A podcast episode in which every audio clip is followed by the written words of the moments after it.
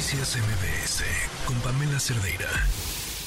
Es un tema muy complicado, ya nos lo comentaba Mario Padilla hace un momento, nuestro corresponsal de MBS en Zacatecas, sobre pues esta situación, que se acaba prácticamente de confirmar sobre las autopsias realizadas a los restos de estos jóvenes que fueron secuestrados el pasado domingo y que pues uno de ellos es el sobreviviente y que sin duda será clave en este caso, en esta situación, pues para aclarar el, panorama y pues eh, tener, tener pues esa claridad en las dudas que nos aquejan, que, tenemos respecto a este caso lamentable de violencia y pues eh, em, sin duda tendremos que, estarle dando, dando, dando seguimiento eh, y para platicar más del, del tema sobre esto, eh, de, cómo ha ido avanzando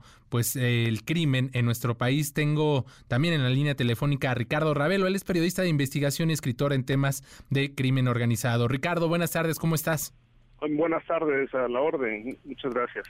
Pues abordábamos este tema del secuestro de estos siete jóvenes, seis de ellos son asesinados, hay un sobreviviente y decía yo, no podemos normalizarlo, pero ha sido, no sé si se trate del avance en diversas regiones de nuestro país, que ya para algunos o algunos ciudadanos, para algunas personas, esto es normal y dicen, pues un caso más y, y pues que la vida siga, pero creo que eso no debería de ser así. Eh, Ricardo, ¿tú cómo ves esta situación? Sí, lamentablemente estamos cayendo en esa especie de normalización de la violencia donde pues eh, los asesinatos, secuestros, los asaltos carreteros, el cobro de piso, pues eh, forma, forma parte de actividades criminales que pues ya no causan asombro porque ocurren todos los días y con amplia impunidad porque la autoridad no hace nada para frenar estos estos problemas.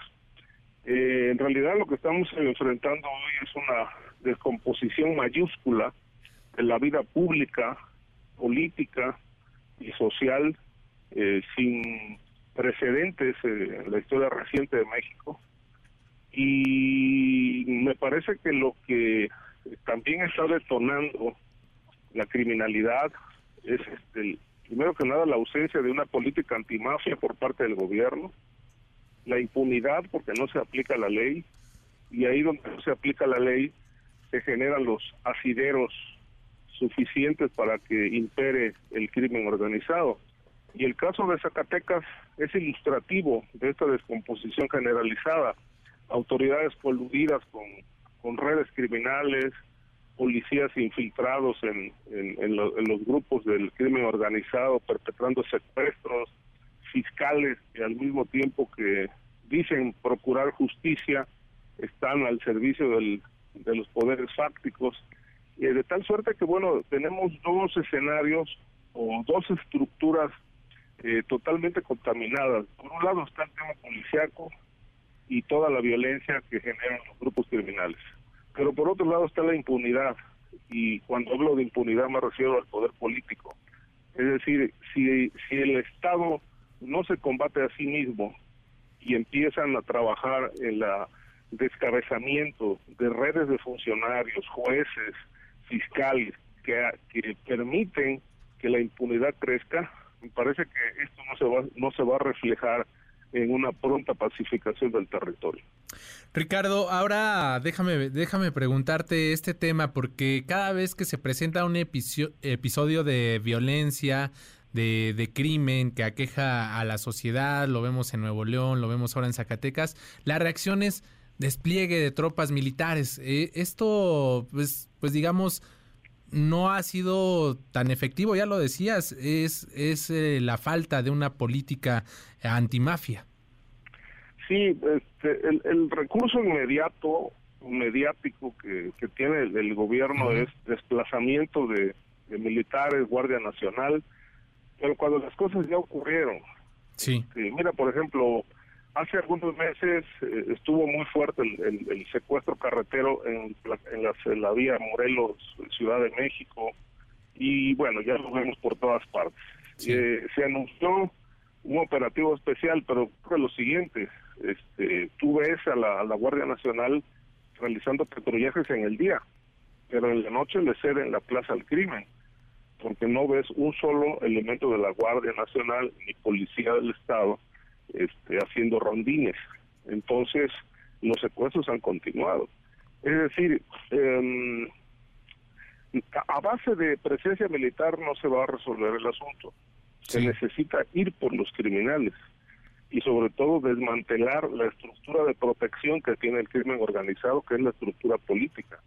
Senadores, diputados, 80% de alcaldes vinculados a, negocios del crimen organizado, eh, policías, comandantes.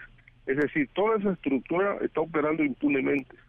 De tal manera que hoy, si analizamos este escenario, ya no vemos la línea divisoria entre poder político y criminal.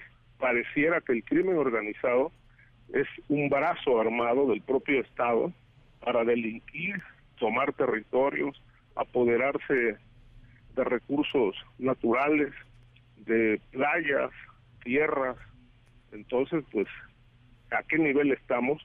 pues de un, verdadero, por, por, decirlo menos, un narcoestado.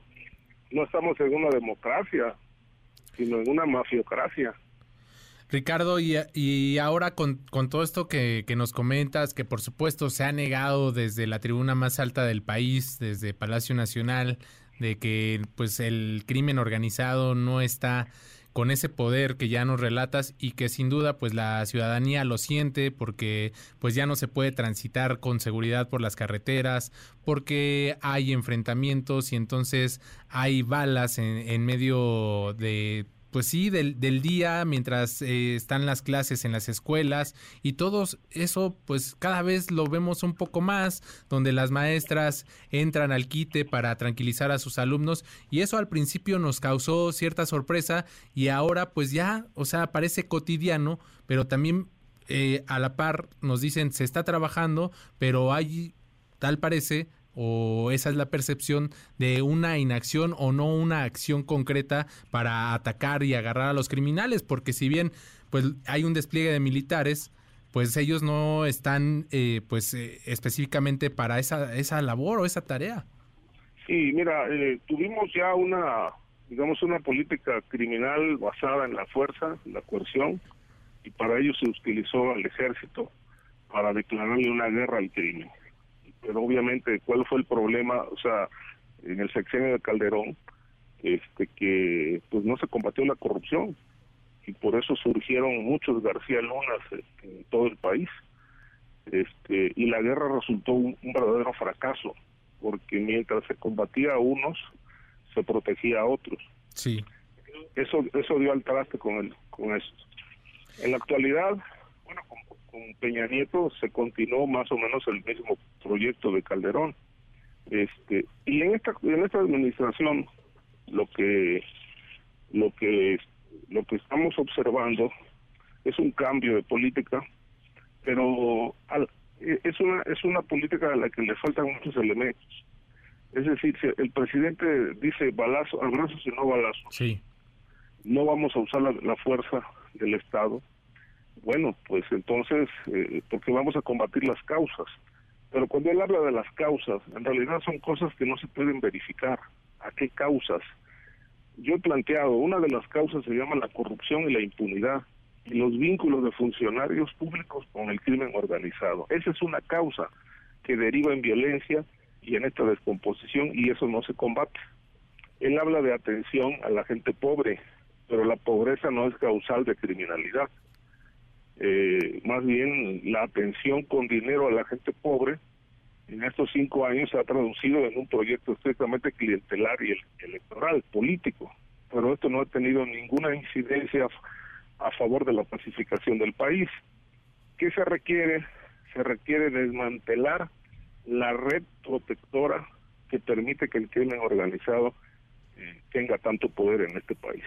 Y para eso se debió establecer una, una fiscalía verdaderamente autónoma, con el apoyo de por lo menos 200 o 300 jueces, enfocados específicamente en la investigación, captura y desmantelamiento del patrimonio criminal que incluye activos como fiscales, jueces, policías, militares que están detrás de todos estos intereses.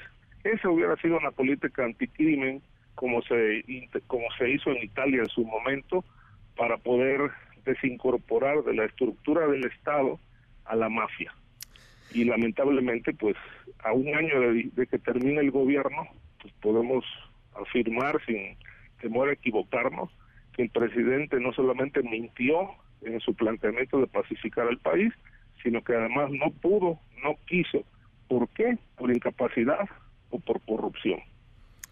Pues Ricardo Ravelo, periodista de investigación y escritor en temas de crimen organizado, muy claro tu planteamiento, ahí lo dejamos para que pues la gente pueda eh, hacer estos contrastes que son muy importantes en la vida pública del país. Te agradezco estos minutos. A ustedes por la oportunidad, buenas tardes. Noticias MBS con Pamela Cerdeira.